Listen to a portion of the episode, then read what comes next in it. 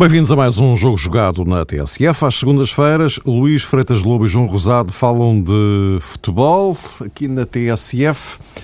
Ora, a Operação Brasil, eh, digamos que quase arriscaria dizer que começou hoje, embora de facto a Seleção Nacional já estivesse a trabalhar há, eh, há algum tempo e inclusivamente tivesse realizado no sábado um uh, primeiro particular, no caso com a uh, Grécia, no Estádio Nacional.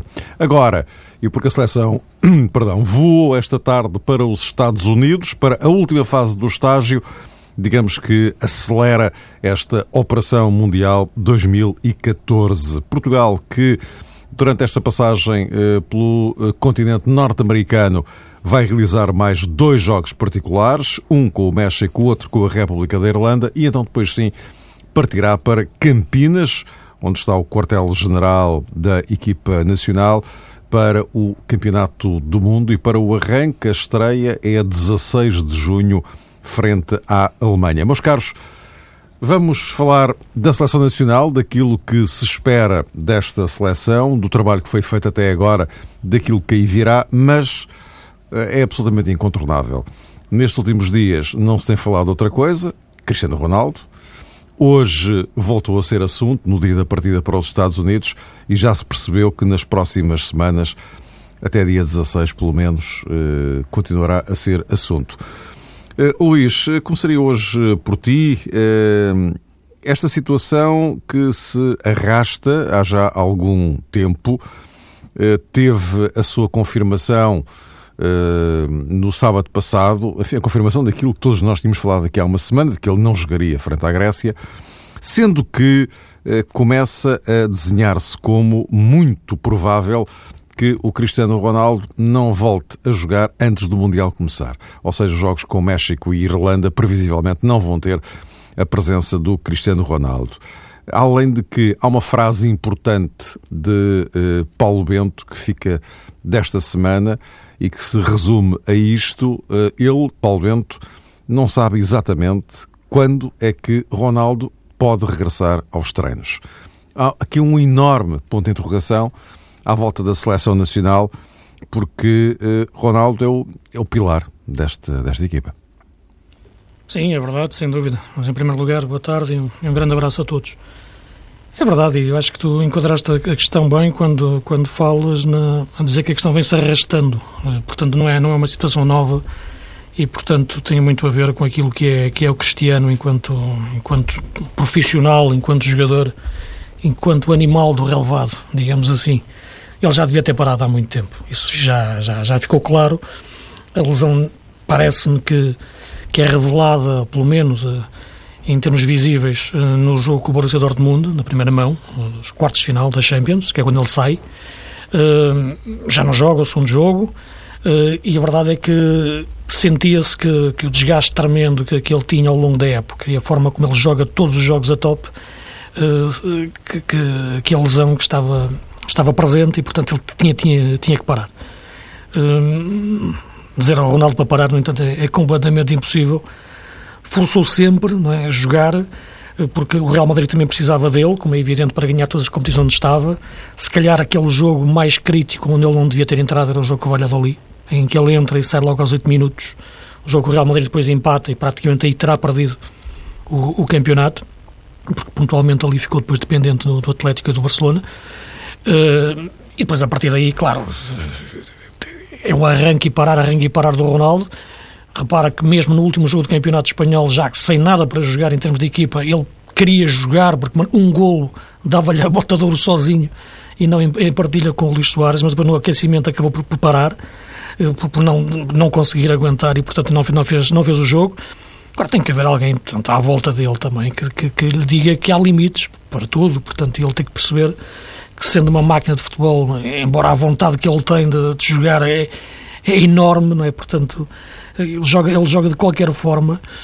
Uh, devia ter parado. Devia ter parado em determinados momentos, em determinados momentos do campeonato e até se calhar da Liga dos Campeões, para, para que não se, esta lesão ou esta inflamação que ele tem não se tornasse nesta, tão grave como, como agora está. E digo grave em função, claro, dos prazos que há a cumprir para a disputa de um campeonato do, do mundo.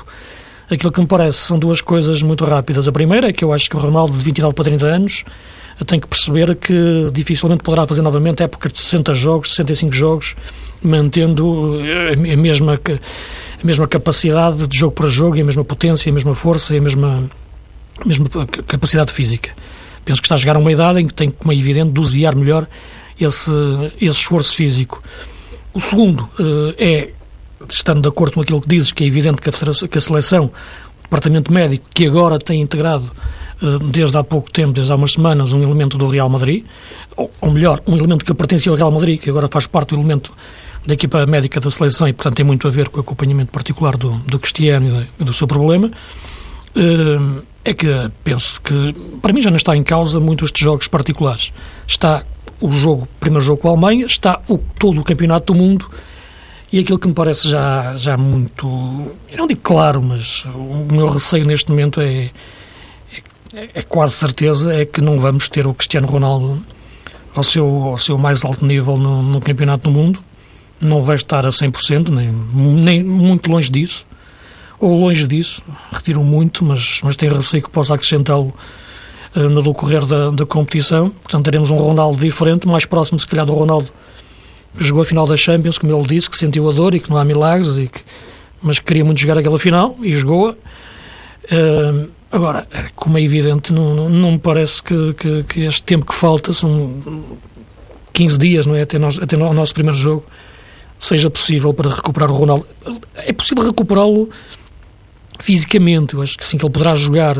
Acredito que isso vai acontecer, se não acontecer no primeiro, acontecerá no segundo jogo. Agora, o Ronaldo que nós conhecemos, o Ronaldo máquina, que, que máquina no sentido criativo e no sentido também físico do termo, que nós conhecemos e que ganha jogos, acho muito difícil que, que, que apareça o Ronaldo Bolador. Né? Acho difícil que apareça no campeonato, do mundo. Eh, João, hum, também não se, não se percebe muito bem, eh, em rigor, quais são os contornos da lesão do, do Ronaldo, não é? A questão também é essa. E, portanto, andamos aqui um bocadinho a lidar, como dizia o Luís, com aquilo que vamos vendo. E aquilo que vamos vendo, de facto, não nos deixa propriamente tranquilos. Uh, e uh, eu próprio não sei, uh, é uma dúvida que me assalta, se o Cristiano Ronaldo estará sequer em condições de ser utilizado no jogo de abertura com a Alemanha. Sim, esse mistério para já continua, não é, Mário Fernando? Considerando aquilo que tem sido a preparação específica de Cristiano Ronaldo, penso que há legitimidade para formular essa questão. Saber até que ponto o capitão da seleção portuguesa estará apto para o primeiro desafio. Até porque nestas coisas uh, são sempre uh, possíveis diferentes interpretações. Ou seja, é muito importante o primeiro jogo, mas seja qual for o resultado em Salvador, as contas da seleção portuguesa não ficarão automaticamente fechadas, ou o destino no Campeonato do Mundo, o percurso no Brasil, não ficará definido depois de cumpridos os 90 minutos diante da Alemanha. Atendendo a este enquadramento matemático, se calhar eh, Paulo Bento pode, em conjunto com o Departamento Médico da Seleção Portuguesa, pode entender que Cristiano Ronaldo uh, será mais útil à seleção no jogo contra os Estados Unidos ou no jogo contra o Ghana. Tudo dependendo do quadro evolutivo uh, da sua lesão. Mas tudo isto para dizer que, de facto, não é de descartar essa possibilidade de Cristiano ficar eh, de fora do primeiro desafio, admitindo a Paulo Bento que depois pode apresentar esta arma ultra poderosa nos desafios eventualmente eh, decisivos, ou pelo menos eventualmente decisivo o segundo jogo diante dos Estados Unidos.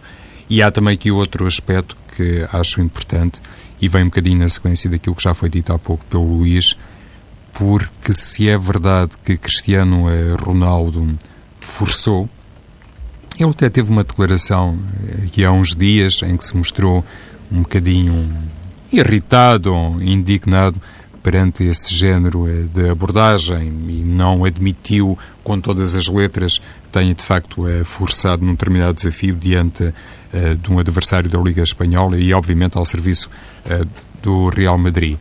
Mas vamos supor que de facto foi assim que Cristiano olhando inclusive para o seu perfil, teimou em jogar e fez um esforço que se calhar o outro atleta não poderia fazer por causa até de uma questão de limite físico. Cristiano Ronaldo, como está ultrapassado, como está habituado a ultrapassar os limites, como é um jogador que gosta de furar realmente as probabilidades, terá entendido que tinha condições humanas para poder eh, suportar um, um esforço extra. Se assim foi, tornou-se alguém, eu diria, incontrolável no grupo, perante a instituição. Não acredito que o Real Madrid, numa primeira instância o Real Madrid, conhecendo riscos maiores para Cristiano Ronaldo, lhe desse autorização ou anuísse nesse desejo de fazer um ou outro jogo fora daquilo que é a recomendação dos médicos. Se Cristiano se sobrepôs a isso, se a sua voz falou mais alto, significa que se tornou realmente maior que o clube, que ultrapassou a hierarquia e que coloca inevitavelmente um problema da mesma natureza para Paulo Bento e para a seleção nacional. E aqui, se me permites, Mário, voltaria um bocadinho ao início, precisamente olhando para a questão que tem a ver com o jogo inicial frente à Alemanha. Vamos uh, criar esse cenário. O selecionador, depois de dialogar com os médicos, admite que Cristiano é mais importante para uma segunda ou para uma terceira etapa. Mas depois tem o jogador a dizer que não, senhor, quer jogar e força essa utilização. Se assim é, cria-se aqui um quadro também não é fácil de gerir para Paulo Bento, porque todos conhecemos a influência que tem Cristiano Ronaldo no grupo de trabalho, mas se existe um risco acentuado face a essa disposição de Cristiano Ronaldo, depois não sei até que ponto, lá está, é que as contas da seleção portuguesa não, não podem sair furadas se, eventualmente, e é muito importante falarmos na condicional, se eventualmente Ronaldo for utilizado no primeiro desafio e depois se ressentir de tal maneira que não possa sequer estar hum, a 80% ou a 70% contra o Ghana, eh, contra os Estados Unidos e depois contra o Ghana. Uh, oh, Luís, não sei se mais alguma coisa a acrescentar Sim, não, queria, porque... deixa-me só... Diz, diz, diz. De, diz não, só queria precisar uma, uma situação. Né? Eu quando digo que o Ronaldo forçou naquele jogo que o Valladolid, olhando aquilo que foi o trajeto dele ao longo deste, destes meses, ou destas semanas em que se sentiu que, que o Cristiano estava lesionado, ou tinha um problema, portanto, que, que, estava, que estava a agravar, ou pelo menos tinha exigia outro, outro cuidado. Não estou a fazer uma crítica, repara. O que eu acho é que é uma constatação de um facto e, sobretudo, uh, do, a valoração de uma, de uma personalidade, mas olhando aquilo que o, que o jogador é, porque. Uh, repara, o caso do Diego Costa acaba por ser um pouco, um pouco, um pouco semelhante no Atlético de Madrid. O jogador força também a jogar. E quando utiliza a palavra forçar, não é querer ultrapassar a palavra de um médico ou a palavra de um treinador. Eu acho que estas decisões são tomadas uh, em conjunto entre o médico, o treinador e o jogador. Uh, penso que o jogador, claro, terá que dizer o que sente, isso, isso como é evidente é o ponto de partida, depois daí aos exames médicos, e o treinador, na minha leitura, apenas tem que, que, uh, que respeitar a opinião do médico. Uh, isto é que é fundamental. Acho que o treinador deve perguntar ao doutor pode ou não pode jogar. Se ele disser que sim, joga. Se disser que não, não joga. Se disser, é pá, não sei, talvez, é melhor trocar de médico, como é evidente. Eh, portanto, não sei qual é que foi a resposta que, que, que foi dada em relação uh, ao Cristiano. Uh, como é evidente, a vontade de ele jogar muitas vezes ultrapassa uh, um raciocínio mais, mais, mais, mais racional, digamos assim, e não tão emotivo como é, como é permanente num jogador como, como, como o Ronaldo, que até joga de, de muletas se for preciso. Uh, e, portanto, é, é, é, nesse lado que eu, que, eu, que eu acho que ele, que ele forçou.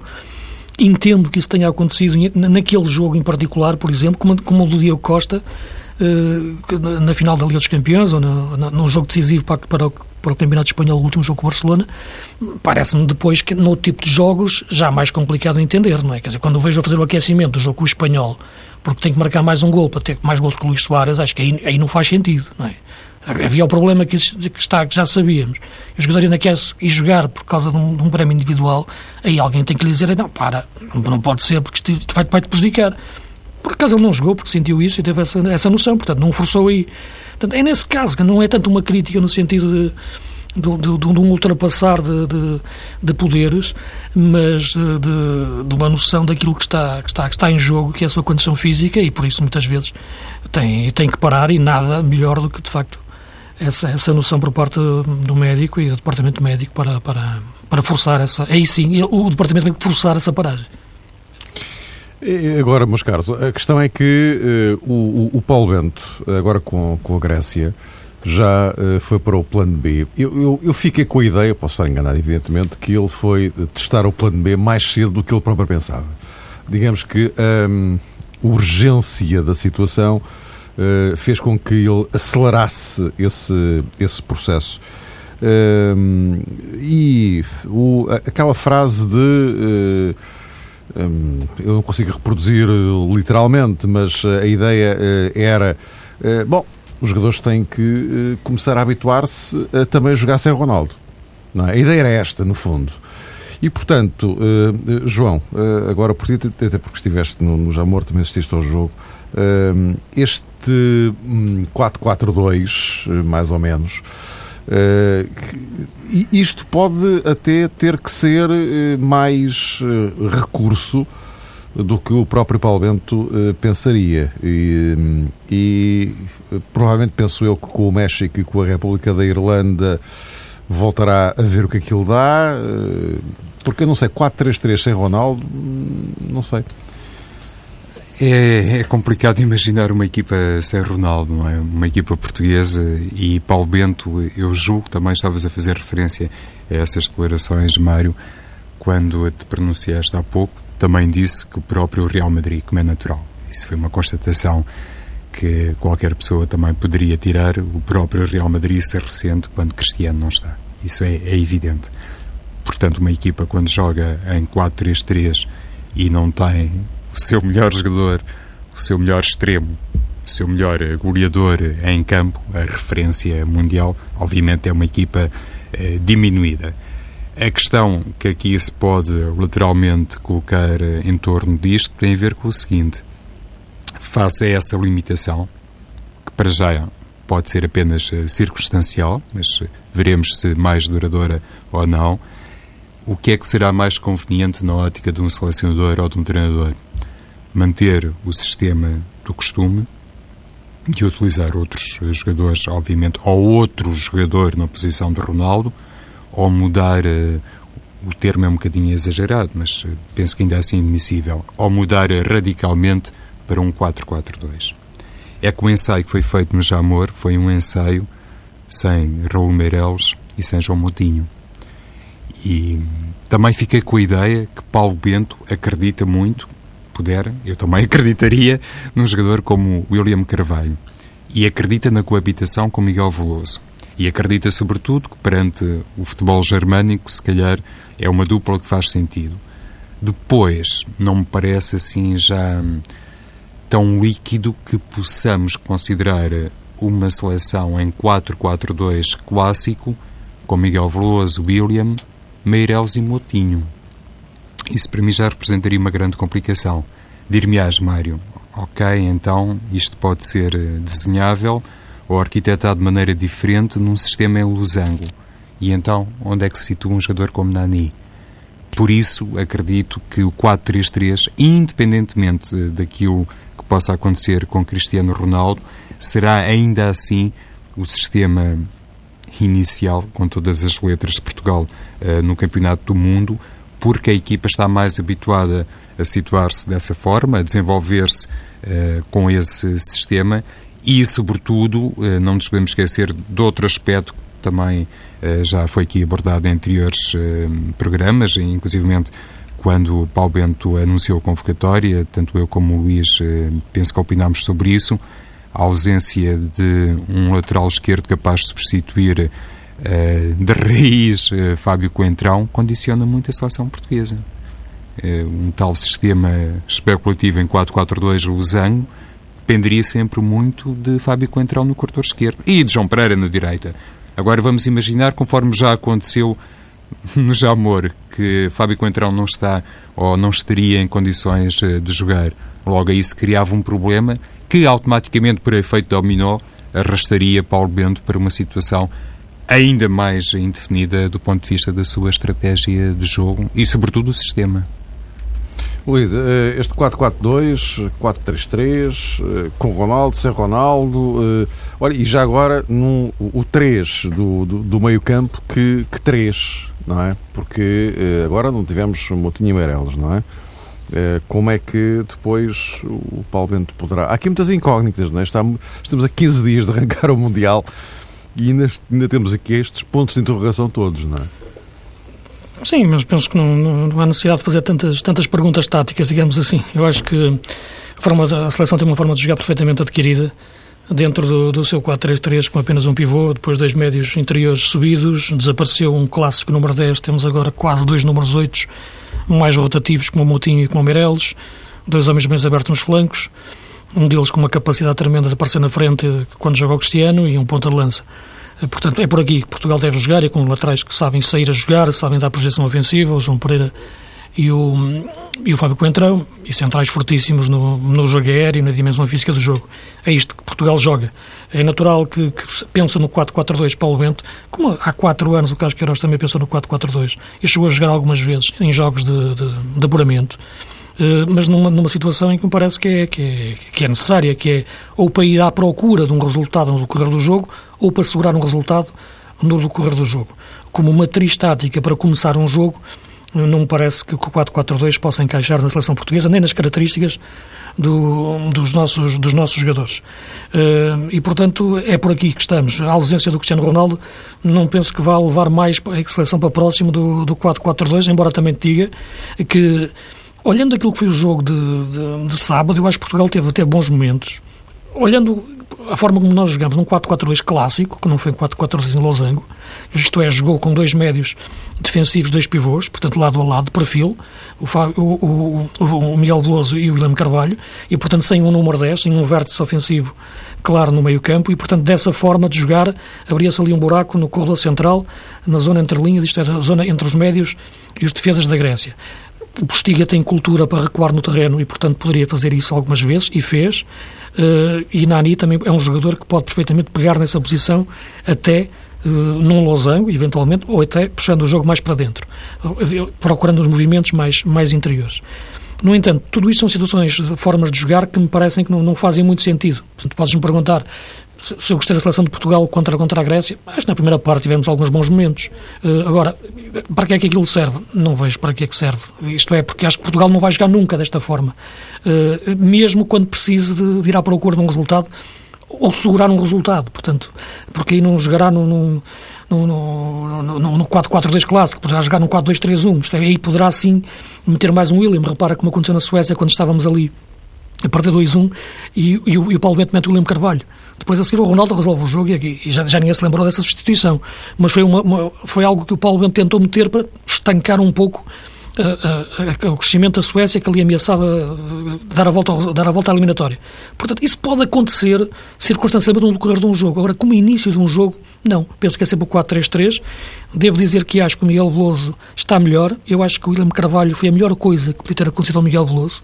Ele agora, de facto, sentiu a pressão na eh, nas costas e agora está, está a correr mais, está a jogar mais, está a entrar mais no jogo, ele tem qualidade e, portanto, agora está a ser, foi, foi, foi espicaçado, não é? Por, porque sente que pode vir, vem, vem, vem atrás dele um, um, um, jogador que lhe pode tirar o lugar como, como o William Carvalho eh, e, portanto, de resto, depois Moutinho e Marelos, penso que isso aí não há dúvida nenhuma, num jogando Cristiano Ronaldo, na Varela nos flancos e ponta de lança postiga o Galmeida ou Éder, portanto, aí será uma, uma questão de opção do, do, do Paulo Bento. Tudo que fuja a esta lógica para começar um jogo, eu acho que é fugir à, à naturalidade tática da seleção portuguesa. Portanto, na opinião, eh, agora estes jogos com o México e Irlanda, eh, com Motinho e eh, Meireles enfim, recuperados, não é? Sim. Teoricamente, ele, Paulo Bento, vai já por este caminho, não é? Eu acho que sim, eu acho que para começar... Com Ronaldo, não é? Eu acho que sim. Para começar, 4-3-3. Depois, no decorrer do jogo, ao minuto 65, ele pode variar e, aliás, aqui fez ao contrário. Começou em 4-4-2, depois jogou em 4-3-3 a parte final, a parte final dos últimos 20 minutos, quando entrou o Ruben Amorim. Isso é o Éder. Eh, eu estou a dizer começar em 4-3-3 eh, e depois, ao minuto 65, 70, pode eventualmente meter esse sistema alternativo como forma de reagir a um jogo, é? Portanto, e, independentemente de estar a ganhar ou perder, porque são jogos particulares, são jogos que visam exatamente essa experiência. Mas a matriz inicial, na minha leitura, para o Campeonato do Mundo, sempre 4-3-3 e depois poder variar na, na, parte final em função das circunstâncias e das necessidades que cada jogo no, nos coloca. É bom a seleção portuguesa e os jogadores estarem habituados a jogar em vários sistemas, eles também já jogam no, nos seus clubes, alguns deles, e portanto é, é natural que, que, essa alteração possa ser feita, mas não me parece que possa ser o princípio uh, tático da seleção portuguesa. Ou seja, Luís, não, não estás a ver Paulo Bento a dar a titularidade a William Carvalho? Junto com Miguel Veloso, não. Quer dizer, pelo menos isto é a minha opinião. Não, junto Miguel Veloso e, e, e William Carvalho ao mesmo tempo, não, não, não, não estou a ver. Até porque, pensando no 4-3-3, no tal triângulo, um meio defensivo e dois médios interiores a subir, vejo Raul Meireles e, e Moutinho, os jogadores mais rotativos, mais capacidade de ganhar a bola e sair logo uh, com, com, ela em condução, queimando linhas e aparecendo na frente. Portanto, não vejo essa, essa possibilidade neste momento pode eventualmente jogar o William em vez do, do, Miguel Veloso. Isso aí já é uma opção para a mesma posição. Neste momento, eu acho que o Miguel Veloso, sentindo o, o sopro na nuca do, do William Carvalho, está, está a correr mais, mas aí será uma opção do, do Paulo Bento. E já agora, eh, para encerrarmos o, o dossiê a seleção, eh, dois eh, casos que me parecem interessantes, diferentes. Nani, que mostrou claramente vontade, não é? isso foi nítido, depois há a condição física, ou melhor, a condição competitiva, isso é outra história. E por outro lado, Éder, que ficou uma ideia, João, que será talvez a primeira alternativa à postiga no pensamento de Paulo Bento. É, é possível, Mário, porque Éder, em primeiro lugar, foi resgatado para o grupo de trabalho de Paulo Bento, não diria envolto em grande surpresa, mas não era propriamente um nome também consensual. Eh, seja como for, eh, Éder eh, tem se calhar a vantagem face ao Almeida de ser um jogador com outra mobilidade. Não estou esquecido que o Almeida também é um jogador, baixo toda a sua competência e polivalência, já agora, também consegue preencher bem o corredor lateral, inclusive no tal desafio de Estocolmo, foi um jogador que o libertou bastante Cristiano Ronaldo para outras zonas e com o sucesso que ficou na memória de todos, inclusivamente tem um passe em jeito de assistência para Cristiano Ronaldo, que permite, provavelmente, a Portugal eh, estar presente nesta fase final eh, do Campeonato do Mundo. Mas Éder tem, de facto, essa mobilidade, tem essa capacidade técnica e é um jogador que, até por uma questão de idade, olha naturalmente com muito otimismo para esta fase final. Eh, por isso, a seleção portuguesa, de facto, tem alternativas nos corredores laterais que não se esgotam eh, propriamente nos extremos, nos flanqueadores. Olhamos para Varela, naturalmente olhamos para Nani, eh, para Vieirinha e também devemos aqui observar, em jeito de solução, de plano B, jogadores como o Almeida e o próprio Éder. Nesse sentido, sim, parece-me que pode ser eh, de facto um, um jogador que vai estar na mente de Paulo Bento como uma grande arma da seleção nacional, até porque nestas coisas, e também um bocadinho em função do que foi temporada de Éder, é de admitir que hum, os adversários eh, não conheçam tão bem Éder como conhecem, por exemplo, Postiga e como conhecem o Almeida. E isto, às vezes, tem o seu efeito eh, surpreendente, pode causar desequilíbrios e pode permitir à seleção portuguesa, enfim, tirar da cartola, como sei dizer-se, alguém que não estava propriamente uh, no, na gaveta do adversário, que não estava devidamente estudado, não tinha um perfil completamente elaborado do lado contrário e dessa forma dar outra vantagem à seleção nacional. Luís, Sim, eu, o que é que parece? Eu, eu, acho, eu acho que, que se o Éder não tivesse tido a, a lesão e as lesões que teve no último ano, e ano e meio, já não teríamos uh, sequer a falar disto. Acho que o Éder seria, na minha opinião, uh, o titular da seleção portuguesa, o ponta-lança da seleção portuguesa. Portanto, eu penso que ele teve problemas que travaram esta sua evolução a este nível e, portanto, agora está a voltar de uma lesão.